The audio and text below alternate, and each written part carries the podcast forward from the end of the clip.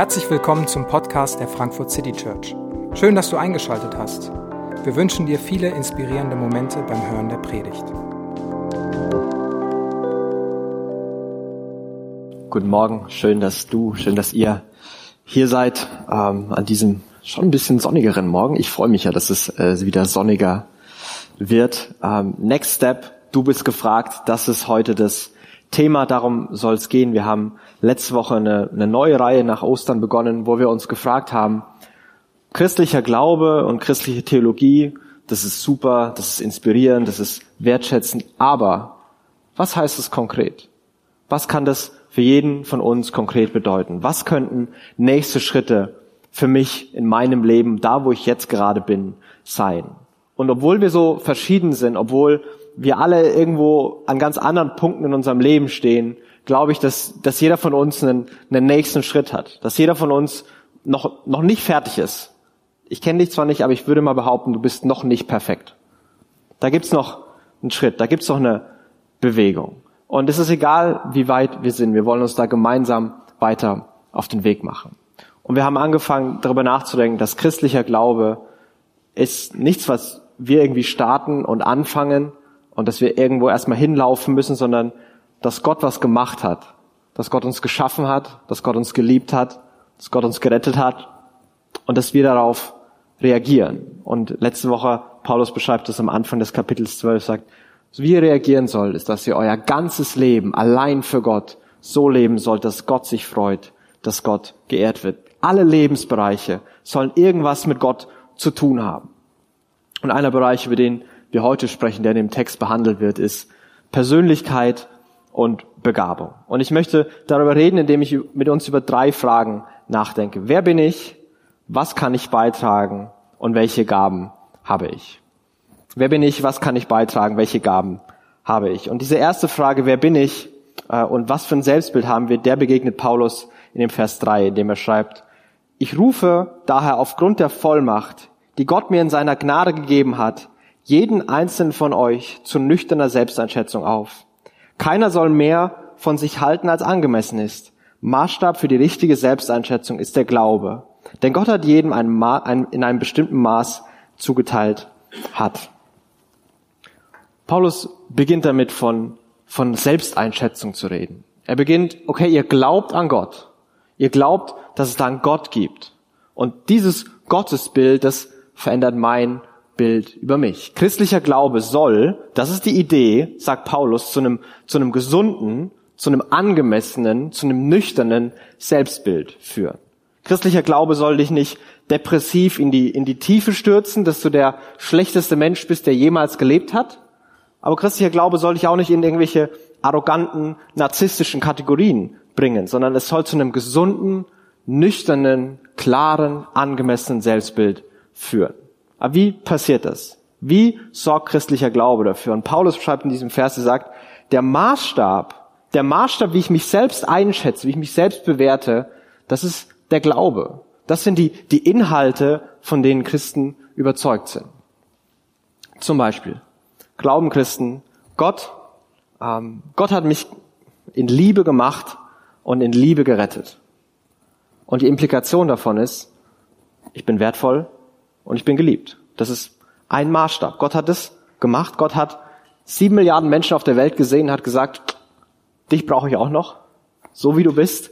Ich will dich da auch noch haben. Gott hat dich gesehen, wo du vielleicht noch gar nicht Gott kanntest, hat gesagt, du, ich will, dass du bei mir bist, ich will, dass du mein Kind bist und ich bin bereit, jeden Preis zu zahlen, inklusive meinen eigenen Sohn zu geben, um dich zu mir zu holen. Du bist so geliebt und du bist so wertvoll. Wenn deine Selbsteinschätzung nicht so ist, dass du geliebt und wertvoll bist, dann kann, kann Glaube dem begegnen, dann kann man dem Gott das gegenüberstellen. Moment mal, Gott glaubt, dass ich wertvoll bin, dass ich gewollt und geliebt bin. Gott hat mich als Mensch geschaffen. Die Implikation ist, du bist auf der einen Seite begabt und fähig und auf der anderen Seite begrenzt. Und es ist beides gut. Du, du bist begabt, du hast Stärken, du hast Fähigkeiten, du hast Persönlichkeit, du kannst denken, du bist kreativ, Du bist begabt. Du kannst Dinge, die sonst niemand kann. Du siehst die Welt mit deiner eigenen Perspektive. Du hast voll die Stärken. Und gleichzeitig bist du begrenzt. Du musst schlafen. Du hast irgendwann keine Energie mehr. Es gibt Dinge, die kannst du nicht. Du bist begrenzt. Und du bist begabt. Wie, wie tun diese beiden Dinge deine Selbsteinschätzung fördern? Das bringt dich raus aus ich kann gar nichts und ich muss alles können. Das holt uns da irgendwie raus, wenn wir glauben, Moment mal, Gott hat mich als Mensch geschaffen und Gott macht keinen Fehler. All das, dass Gott mich gerettet hat, dass Gott mich geliebt hat, dass Gott mich begrenzt geschaffen hat, dass Gott mich begabt gemacht hat, auch wie er mich begabt hat, das ist alles kein Fehler. Gott macht keine Fehler und ich bin nicht der erste Fehler Gottes, den er in der Weltgeschichte gemacht hat. Gott macht keine Fehler. Und deswegen darf ich mich in meinen Stärken und meinen Schwächen akzeptieren. Ja, ich darf sogar sagen, dass meine Stärke und meine Schwäche, mein, mein Gutes und meine Grenzen, dass die beide gut sind. Und wenn ich darüber rede, dass Schwächen gut sind, dann weiß ich, dass in manchen Leuten sofort alle Alarmglocken angehen, weil Schwächen sind das Schlimmste, was man haben kann. Das darf man nicht haben. Und was ich mit Schwächen meine, ist nicht, es gibt einen Unterschied zwischen Schwäche und Sünde. Sünde ist Jähzorn, Geiz, Bitterkeit, Faulheit. Das ist Sünde, das ist böse und das ist keine gute Grenze. Ich darf eben ausrasten, ich bin eben jähzornig, ich darf eben mein Geld behalten, ich bin eben geizig. Das ist keine, keine gute Grenze, das ist Sünde. Schlecht. Das ist nicht gut. Aber worüber reden, was wir manchmal als Schwächen definieren? Hey, ich bin zu unorganisiert. Ich mache mir zu viele Gedanken. Ich bin nicht intellektuell genug oder ich bin nicht praktisch genug. Was auch immer diese Kategorie von Dingen sind. Die sind gut. Und ich will gleich versuchen, zu erklären, warum. Aber wenn wir noch kurz beim, beim Selbstbild bleiben, diese Gedanken, diese Wahrheiten des Evangeliums, dass es einen Gott gibt, der die Menschen sieht, der die Menschen gemacht hat, der die Menschen liebt und der die Menschen retten will und wollte, der dich liebt und dich wollte. Das beginnt dein Selbstbild wieder zu entzerren und gerade zu rücken, denn ich erlebe immer wieder, wie das bei mir so ist und bei eigentlich allen Menschen, die ich begegne, dass unser Selbstbild, unser Bild von uns manchmal ganz schön verzerrt ist. Dass es da Sätze gibt, die uns bestimmen, Lügen gibt, die uns bestimmen, die, die unser Selbstbild verzerren. Zum Beispiel glauben wir, ich muss alles können. Und meine Frage wäre, wer hat das gesagt? Wer hat gesagt, du musst alles können? Wir glauben, dass es einen Gott gibt, der alles kann. Es gibt nur einen einzigen Gott und niemand ist wie Gott. Und deswegen musst du auch alles können, so wie Gott. Das ist nicht die Implikation des Glaubens. Du musst nicht alles können. Der Posten von dem, der alles kann, Gott, der ist schon besetzt und der ist auch gut besetzt. Wir müssen nicht alles können. Es ist voll okay, dass wir Dinge nicht können. Oder vielleicht ein anderer Satz, der dich manchmal prägt. Ich darf keine Fehler machen. Fehler sind das Schlimmste, was passieren kann. Und Fehler müssen um jeden Preis vermieden werden. Ob das auf der Arbeit ist, ob das bei meinen Freundschaften ist, ob das in meiner Beziehung ist, in meiner Ehe ist. Fehler dürfen nicht passieren. Denn wenn Fehler passieren, dann, dann ist alles vorbei. Dann, dann geht die Welt um mich kaputt und ich selber bekomme nicht, was ich will. Fehler dürfen nicht passieren. Wir glauben, dass uns ein Gott geliebt und gerettet hat und uns hierher gebracht hat, wo wir jetzt in unserem Leben sind weil wir aus Gnade trotz unserer Fehler geliebt und gerettet sind. Und deswegen dürfen wir keine Fehler machen. Das ist, das ist kein, kein Bild, keine Einschätzung von uns, die aus dem, aus dem christlichen Glauben kommt. Auch wenn es manchmal geistig klingt. Ich muss alles richtig machen und nur für Gott mein Bestes. Und ja, es ist gut, sich zu bemühen, das Richtige zu machen. Und ja, es ist gut, sich zu bemühen, sein, sein Bestes für Gott zu geben.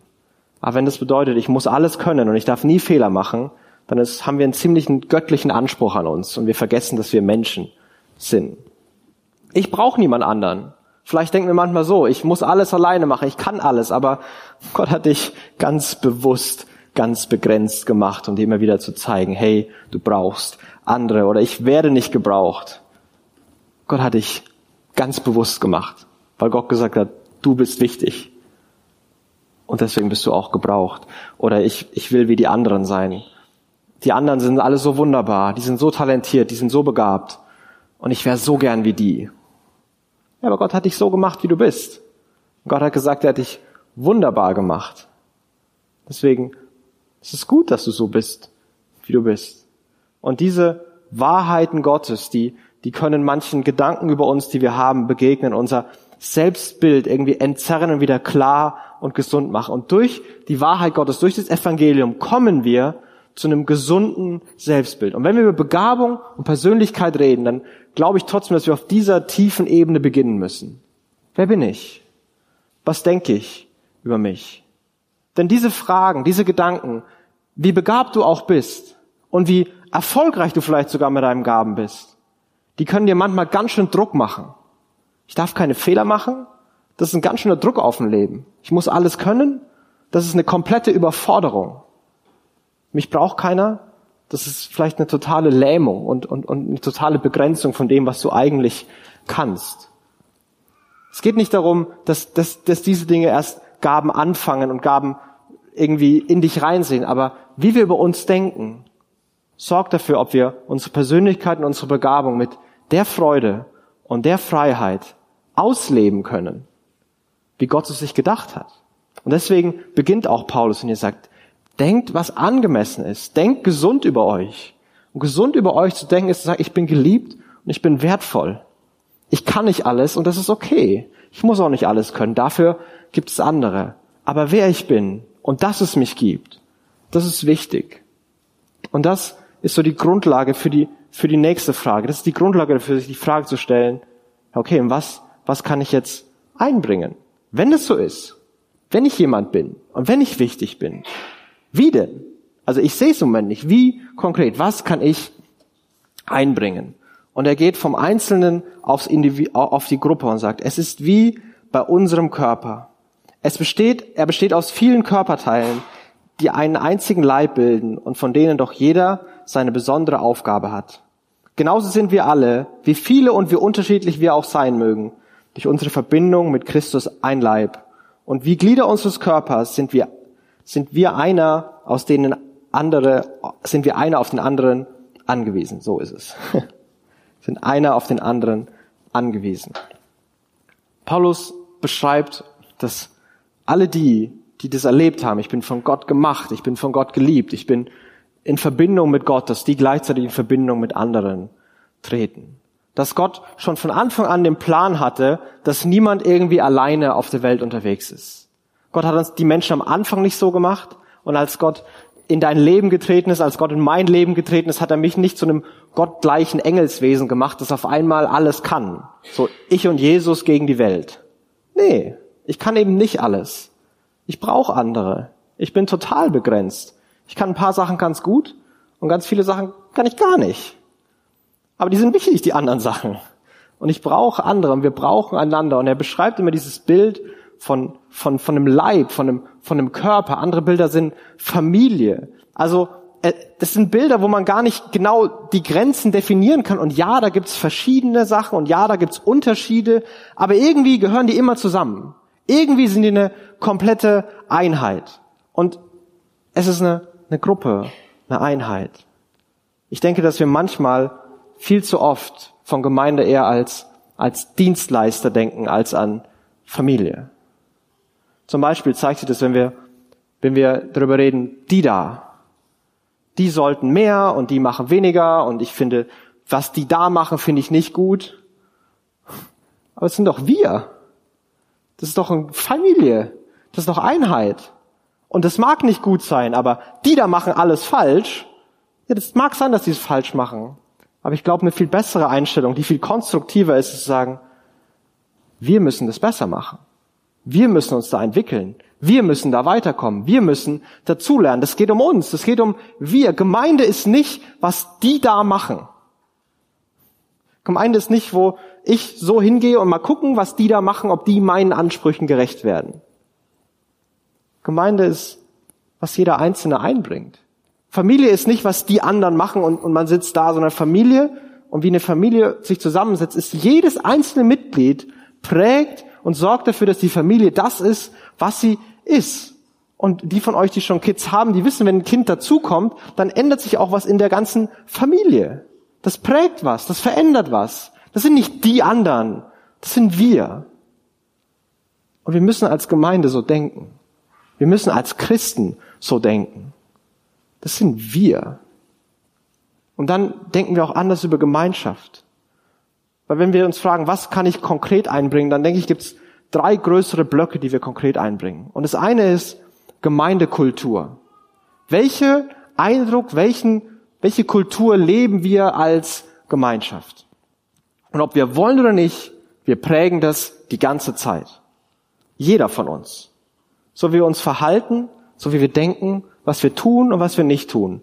Das prägt die Gemeinschaft. Ob wir wollen oder nicht. Das machst du eh schon. Und ich weiß, wenn wir über Gemeinschaft reden, dann ich wünsche mir, dass wir eine, eine offene und eine einladende, eine, eine Gemeinschaft sind. Eine Gemeinschaft, wo es tiefe, echte Beziehungen gibt. Eine Gemeinschaft, die wirklich wertschätzend für, für andere ist. Und ich wünsche mir das voll. Aber das ist nichts, was ich alleine machen kann. Das ist nichts, was eine Predigt löst. Das ist nicht, was ein Event macht. So, wir machen jetzt einmal Gruppenumarmung und dann ist eine wertschätzende Gemeindekultur. So funktioniert es nicht. Das sind viele hundert kleine Schritte und Kleinigkeiten. Hey, wie geht's dir? Hey, danke, dass du das gemacht hast. Hey, das hast du voll gut gemacht heute. Das sind viele kleine Sachen. Echtes Interesse, echte Gemeinschaft. Sich darauf einlassen. Wenn, wir die Leute sind, die sagen, ich will offene, einladende, wertschätzende Gemeindekultur und so die ganze Zeit sind, weißt du, was sogar das Schlimme ist? Es kann sogar sein, dass um dich rum alle wertschätzende Gemeindekultur leben und du es nicht mitbekommst. Was kannst du einbringen? Denkst du im Wir? Wie willst du Gemeindekultur mitprägen? Offenheit, Tiefe, Wertschätzung. Wie kannst du die mitprägen? Was davon findest du am wichtigsten? Vielleicht ist es genau die Sache, wo wir genau deine Prägung und deinen Input brauchen. Wir brauchen dich da. Und du machst da mit.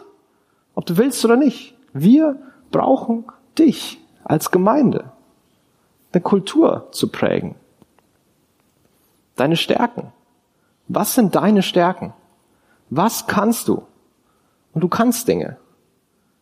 Die, die, die passen vielleicht noch im Moment noch nicht in irgendwelche Muster und, und Strukturen, die es bisher gibt. Aber das bedeutet nicht, dass deine Stärke nicht gebraucht wird. Das bedeutet, dass sich unsere Muster und Strukturen erweitern und entwickeln müssen, damit für deine Stärke auch ein Platz da ist. Dann dadurch wird's effizienter, dadurch wird's schöner, dadurch wird's friedlicher, dadurch wird's spaßiger, was auch immer. Aber wir brauchen da deine Stärken. Und genauso brauchen wir deine Geschichten. Was ist deine Geschichte? Was hast du schon erlebt? Und da geht's gar nicht um spektakulär und dass du ein buchwürdiges Lebenszeugnis hast, sondern du hast studiert, oder? Und du hast es geschafft. Und andere studieren gerade und straucheln. Und du kannst ihnen vielleicht helfen, da durchzukommen. Du hast studiert und hast es vielleicht nicht geschafft. Und andere schaffen es vielleicht auch gerade nicht. Und du kannst ihnen helfen.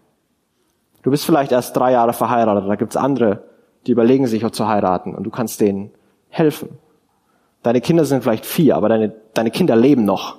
Und andere wünschen sich das, dass ihre Kinder mit vier noch leben. Und du musst nicht alles wissen, du musst kein Experte sein. Aber was immer deine Geschichte ist, was immer deine Erfahrungen sind, es gibt Leute, die brauchen die. Die müssen die hören. Die werden dadurch total inspiriert und ermutigt manchmal ist die wichtigste Geschichte, die ich von anderen Leuten höre, dass mein Ergebnis von der Geschichte ist, ha, vielleicht bin ich ganz normal. Vielleicht bin ich nicht der Einzige, der die Fragen hat, der die Herausforderung hat, der die Probleme hat. Das ist eine super Erkenntnis. Das ist total befreiend. Und wir brauchen das. Deswegen müssen wir ehrlich, offen, auch miteinander sein. Wenn wir glauben, allen anderen, allen anderen geht's gut, weil die immer sagen, es geht ihnen gut, ja, dann traue ich mich doch nicht zu sagen, dass es mir nicht gut geht. Welche Geschichten hast du? Welche Stärken hast du? Wie kannst du die einbringen? Und ich möchte sogar sagen, welche Schwächen hast du? Und welche Schwächen kannst du einbringen? Denn Schwächen, Dinge, die du nicht kannst, sind Chancen für andere, ihre Stärken auszuleben. Und indem wir glauben, wir müssen unsere Schwächen für uns behalten, unsere Bedürfnisse für uns behalten. Niemand, niemand darf das sehen, niemand darf das merken Chancen werden dann anderen dadurch genommen. Die Leute, die besondere Stärken drin haben, Leute seelsorgerlich zu begleiten. Die brauchen Leute, denen es manchmal schlecht geht, um ihre Stärke auszuleben. Die Leute, die, die was erklären können, die was verstehen und was erklären können, die brauchen Leute, die Dinge nicht verstehen.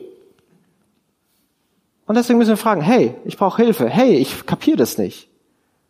Und das ist, das ist ein positiver, guter Beitrag zur Gemeinschaft. Das ist keine Belastung, das ist keine Aufhalten, sondern du gibst anderen eine Chance, dass sie ihre Stärke ausleben können. Glaub nicht, wir brauchen nur deine Stärken.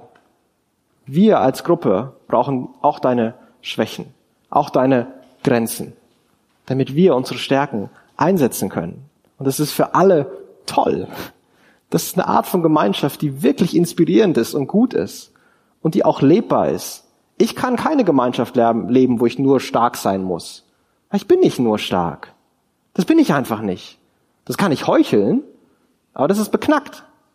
Ich will es nicht heucheln. Ich will sagen dürfen, dass ich manches nicht kann.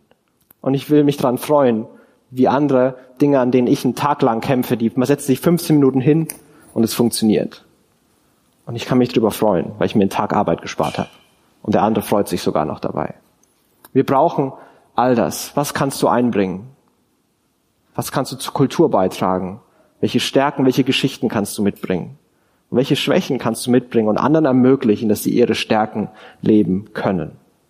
Was kannst du einbringen?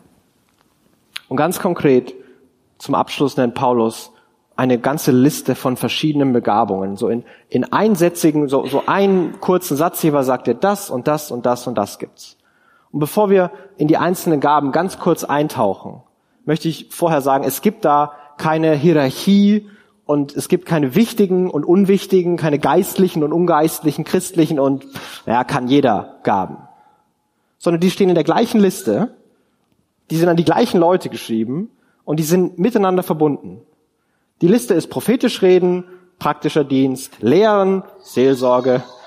Und da würden wir schon denken, Moment mal, Lehren, Lehren und praktischer Dienst ist im gleichen Vers? Also was Praktisches machen, kann an der Technik zu sein, Stühle aufzubauen, die Theke zu machen, ist auf der gleichen Stufe wie Predigen? Ja. Ja. Das ist alles wichtig. Es gibt da keine Hierarchie, sondern die brauchen einander. Stell dir mal vor, hier predigt einer und es stehen keine Stühle. Ist doch albern. Und stell dir mal vor, alle Stühle stehen da und sitzen da und dann predigt hier keiner. Die brauchen einander. Das ist beides wichtig. Also das ist nicht so, dass es da wichtige und, und, und schlechte gibt, sondern die sind alle gut, die sind alle wichtig, die sind alle von Gott und die sind alle dringend notwendig. Und welche das sind, die beschreibt Paulus folgende. Und er beginnt mit dieser Gabe und sagt, wenn jemand die Gabe des prophetischen Redens hat, ist es seine Aufgabe, sie in Übereinstimmung mit dem Glauben zu gebrauchen.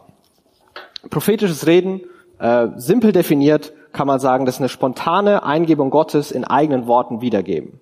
Die muss man nicht sofort wiedergeben, aber das ist eine, eine spontane Eingebung Gottes. Manchmal, manchmal, wenn man davon redet, denken, denken manche Christen sofort an große Vision von einem offenen Himmel und ich weiß gar nicht, ob ich gelebt habe oder was weiß ich was. So eine absolut abgefahrenes Erlebnis. Und die mag's geben, ich habe die persönlich noch nicht erlebt. Die sind ziemlich selten. Aber was viel öfter passiert ist, so eine, manchmal, manche von euch haben so eine ganz krasse Intuition. Jemand sagt was und manchmal weißt du genau, das ist gut. manchmal weißt du genau, das ist völliger Unsinn gerade. Du weißt vielleicht nicht wie und nicht warum und dafür musst du erst noch nachdenken. Aber du weißt, das ist gerade nicht gut. Und wenn du zurückblickst, denkst du vielleicht schon, hast du vielleicht schon öfter den Satz gesagt, das hätte ich euch auch am Anfang sagen können. Ja, das hättest du auch am Anfang sagen sollen. Das sind die Leute, die vielleicht manchmal einen Eindruck, eine, eine prophetische Begabung haben. Manchmal sind es die Menschen, die sagen, hey, ich muss den Peter anrufen. Und du, du rufst Peter an. Manchmal liest du was und sagst, das muss Paula hören. Und zwei Wochen später siehst du sie und hey, ich habe letzt vor zwei Wochen das gelesen und ich habe an dich gedacht und an die Situation, ich wollte dich nur ermutigen. Das ist prophetisches Reden. Das ist, wie Gott manche von uns gebraucht, um andere zu ermutigen, um andere auch mal zu ermahnen, um zu sagen, hey, stopp, das ist nicht gut oder hey, weiter so, bleib dran, das lohnt sich. Das sind Impulse, das sind Gedanken, die in deinen Kopf kommen.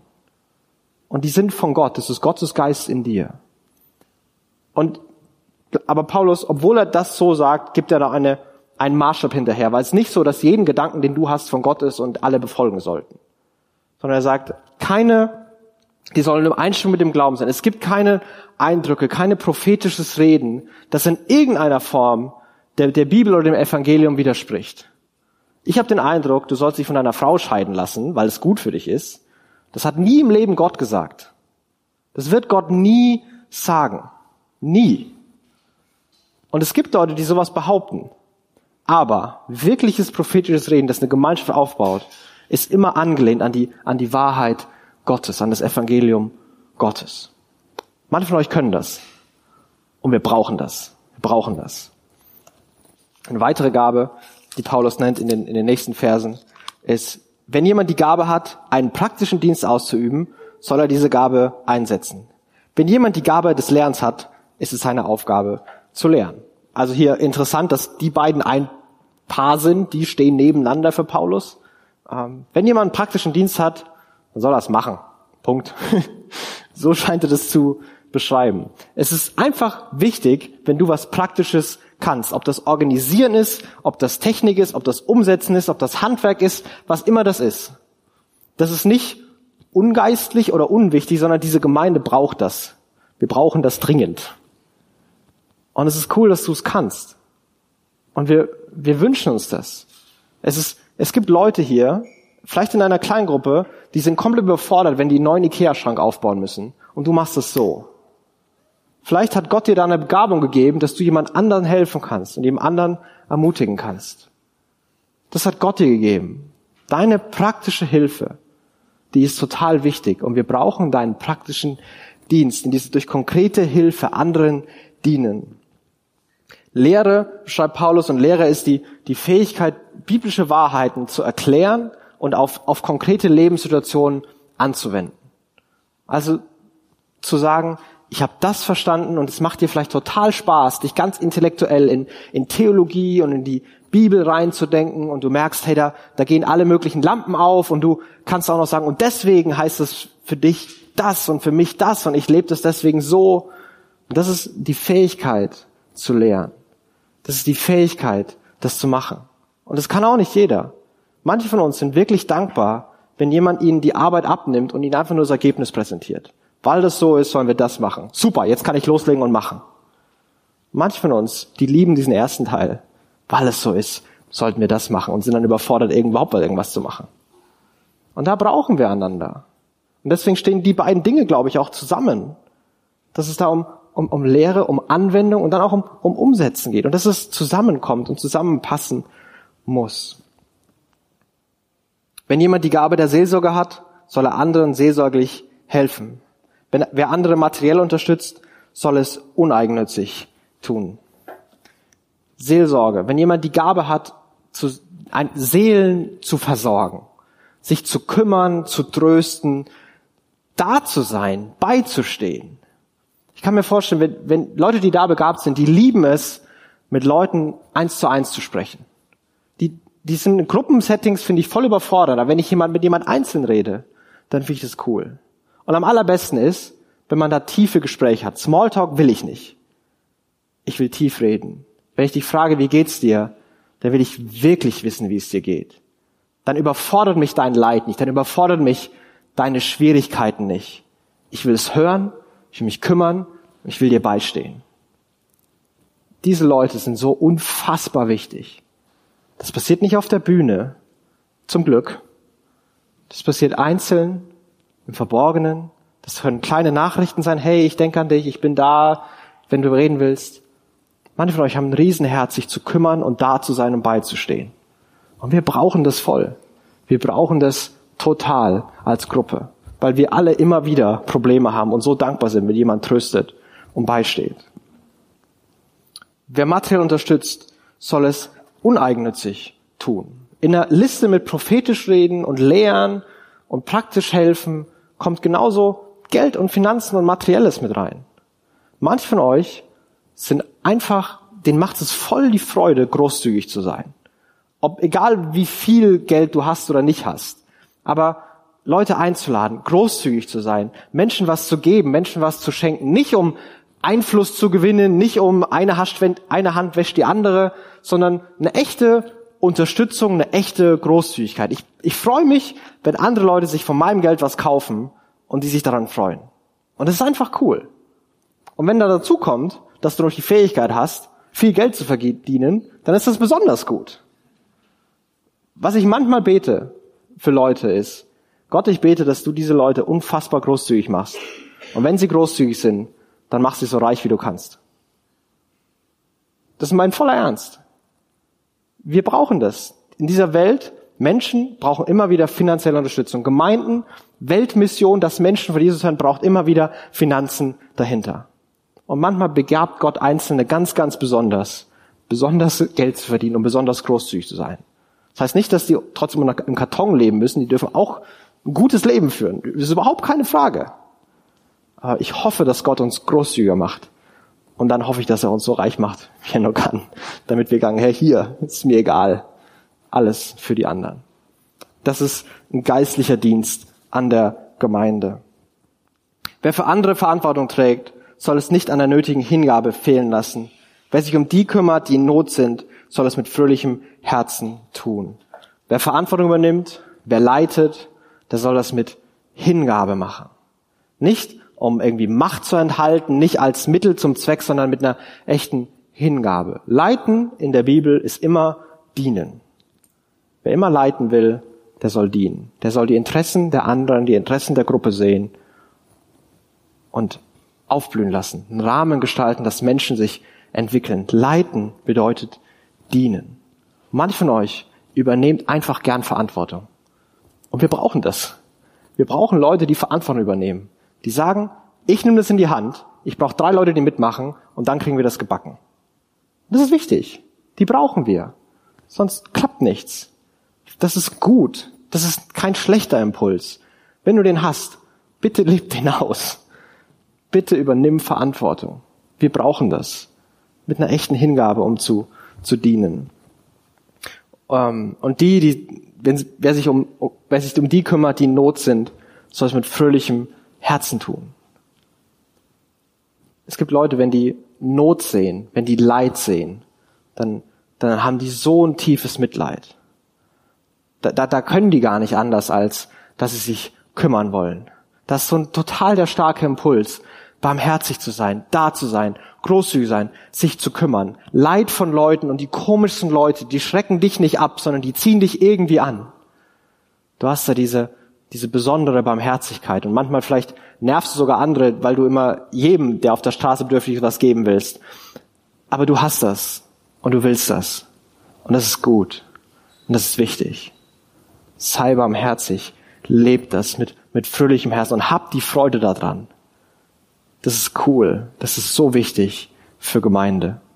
Und all die Dinge, all die Dinge müssen zusammenkommen. Und die Liste hätte Paulus sicherlich auch noch viel weiter führen können, weil es noch andere Dinge gibt. Aber all diese Gaben, all diese großen Felder, die, die zeigen sich je nach Persönlichkeit, je nach Geschichte ganz anders. Aber wir brauchen die. Weil was wir sind, wir als Gemeinde, wir sind die Summe von dem, was jeder Einzelne beiträgt. Wir sind nicht, was die da machen, wer immer die da sind, sondern wir müssen wir sein. Und wir wollen noch mehr dieses Wir werden. Und es fängt mit einem Selbstbild an, das ein Bild von Gemeinde formt und dann ein Gefühl von, hey, okay, wo kann ich mitmachen? Ja, ich sehe Probleme, aber wie kann ich anpacken? Wie kann ich dabei sein? Ich möchte die Predigt mit drei konkreten Fragen beenden, die ihr euch selber stellen könnt, die ihr vielleicht in euren Kleingruppen ähm, diskutieren könnt. Die stehen im Programmblatt, haben wir die auch abgedruckt. Und die eine ist, was kann ich in die FCC einbringen und investieren? Was, was kannst du einbringen und investieren? Und ich möchte dich, möchte ich bitten, die Frage nicht umzuformulieren in, was wird gerade gebraucht? Wo ist Bedarf? Wo ist Mangel? Wo kann ich aushelfen? Das ist auch wichtig. Wir haben Teams und die haben auch Bedarf und da müssen auch Leute mitmachen. Aber stell dir bitte zuerst die Frage, was kann ich einbringen? Ob es das gerade gibt oder nicht. Was kannst du? Was kannst du einbringen? Und, und wie kann das vielleicht auch eine, was ganz Neues in der FCC starten, was uns allen fehlt. Aber du kannst es mit reinbringen. Und ein paar, wenn ein paar zusammenkommen, die eine ähnliche Sehnsucht haben, dann kann voll was entstehen. Was kannst du einbringen und investieren? Was hält dich manchmal davon ab? Hat es was mit deinem Bild von dir zu tun? Gibt es da Dinge, die dir so viel Druck machen? Angst vor Fehlern? Noch nicht gut genug? Ist es eine, eine Lähmung, weil du denkst, ha, ich habe gar nichts zu geben? Ist es ein Gefühl von, hey, die da und solange die das nicht richtig machen, mache ich auch nichts? Was, was hält dich manchmal ab? Was, was, was hält dich davon ab, das, was du kannst, was du bist, was du hast, einzubringen? Und vielleicht, welche drei konkreten Schritte, wenn du nur zwei schreibst, auch in Ordnung, welche drei konkreten Schritte möchtest du gehen? Vielleicht zur Gemeindekultur. Wo möchtest du kleine, kleine Schritte immer wieder gehen, dass wir offener, tiefer, echter, wertschätzender werden? Wo möchtest du da Schritte gehen? Vielleicht zum Thema Stärken. Welche Stärke hast du? Und wie willst du die vielleicht einbringen? Und auch welche Schwäche hast du? Wo willst du anderen eine Chance geben, dass sie ihre Schwäche, dass sie ihre Stärke ausleben können? Versteck deine Stärke nicht, sondern versteck deine Schwäche nicht. Welche Schwäche willst du mitbringen, dass andere ihre Stärke leben können? Was kann ich einbringen? Was hält mich davon ab? Was will ich ganz konkret machen? Und ich hoffe, dass wir uns die Fragen stellen. Ich hoffe, dass wir da alle gemeinsam, dass jeder von uns einen Schritt geht ähm, und dass es uns zusammenprägt. Das wird nicht morgen passieren. Aber wenn wir uns auf diese Reise machen, dann wird es uns ganz tief prägen und verändern. Und dafür möchte ich gerne beten. Himmlischer Vater, ich ähm, will dir danken, dass du so viele verschiedene, so viele wunderbare Menschen hierher gestellt hast. Gott, wir sind eine Gruppe, die ist so verschieden und es ähm, ist manchmal schwer, einen Überblick zu haben oder irgendwie jeden zu kennen. Und Gott, du siehst, wie manchmal auch Charaktere aufeinander prallen und trotzdem Trotzdem hast du uns zu einer Gemeinde gemacht. Du hast jeden von uns ganz bewusst geschaffen. Du hast jeden von uns aus Liebe mit voller Absicht gerettet. Und Gott, wir bitten dich, dass das dazu führt, dass wir einfach gesund über uns denken, dass wir uns in unserer Stärke und unserer Grenze akzeptieren und dass wir ein echtes Gefühl von, hey, ich bin schon jemand, ich bin geliebt, ich bin wertvoll, weil Gott mich liebt, haben. Gott, ich bitte, dass wir das einbringen, dass wir eine Gemeindekultur prägen und Gott, dass wir ganze ganz persönlichen Stärken, Herr, zum Wohle anderer einbringen, dass eine Gruppe entsteht, die sich immer wieder daran freuen kann, dass die anderen all das können, was ich nicht kann. Und Gott, da beten wir drum, dass du uns da formst, dass du mit uns Schritte gehst. Gott, dass du auch die Leute noch hier dazufügst, die vielleicht gerade noch fehlen. Danke, dass du uns liebst, jeden Einzelnen uns als Gemeinde. Und wir beten, bitte geh mit uns die Schritte, von denen du glaubst, dass wir sie gehen sollen und zeig uns die.